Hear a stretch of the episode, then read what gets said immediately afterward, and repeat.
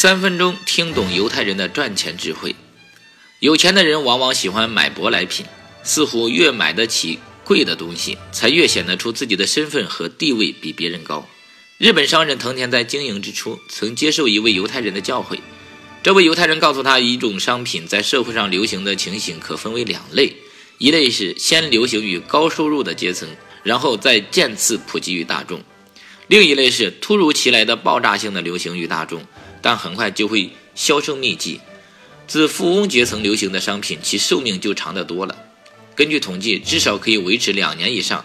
这类商品又以高级的舶来品为多。事实上，部分舶来品，其品质和本国的产品一样，其价格是本国的数倍以上。可是有钱的人往往喜欢买舶来品，似乎越买得起贵的东西，越显得出自己的身份和地位比别人高。因此，商人们便抓住顾客的此种消费心理。镜像把舶来品上的标签售价定高，顾客反而乐于抢购，商人便厚利多销了。藤田便抓住这一心理，输入服饰品时，以国内上流阶层最有钱的人为对象，输入一流的昂贵服饰品，让高收入阶层的人选购。不久，次一层收入的人为了向第一流的人看齐，也争相抢购。如此一来，顾客数目便增至原先预想的两倍。以此类推。陆续增至四倍、八倍、十六倍，终至扩大到社会大众。因此，他所贩卖的商品都是以高收入阶层的人为对象，极为畅销，绝对不会有货物无法脱手的顾虑。他做了二十年的生意，从来没有采取过销价大拍卖的方法来推销商品，仍然在商业上获得巨大的成功。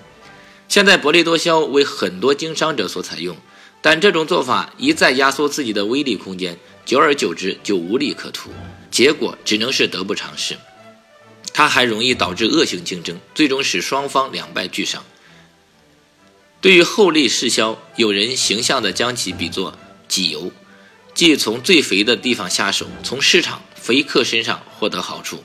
这不失为一种明智之举。盯紧这批肥客，不仅可以拥有固定的市场，不至于在商业大战中迷失。而且利润颇丰，以本万。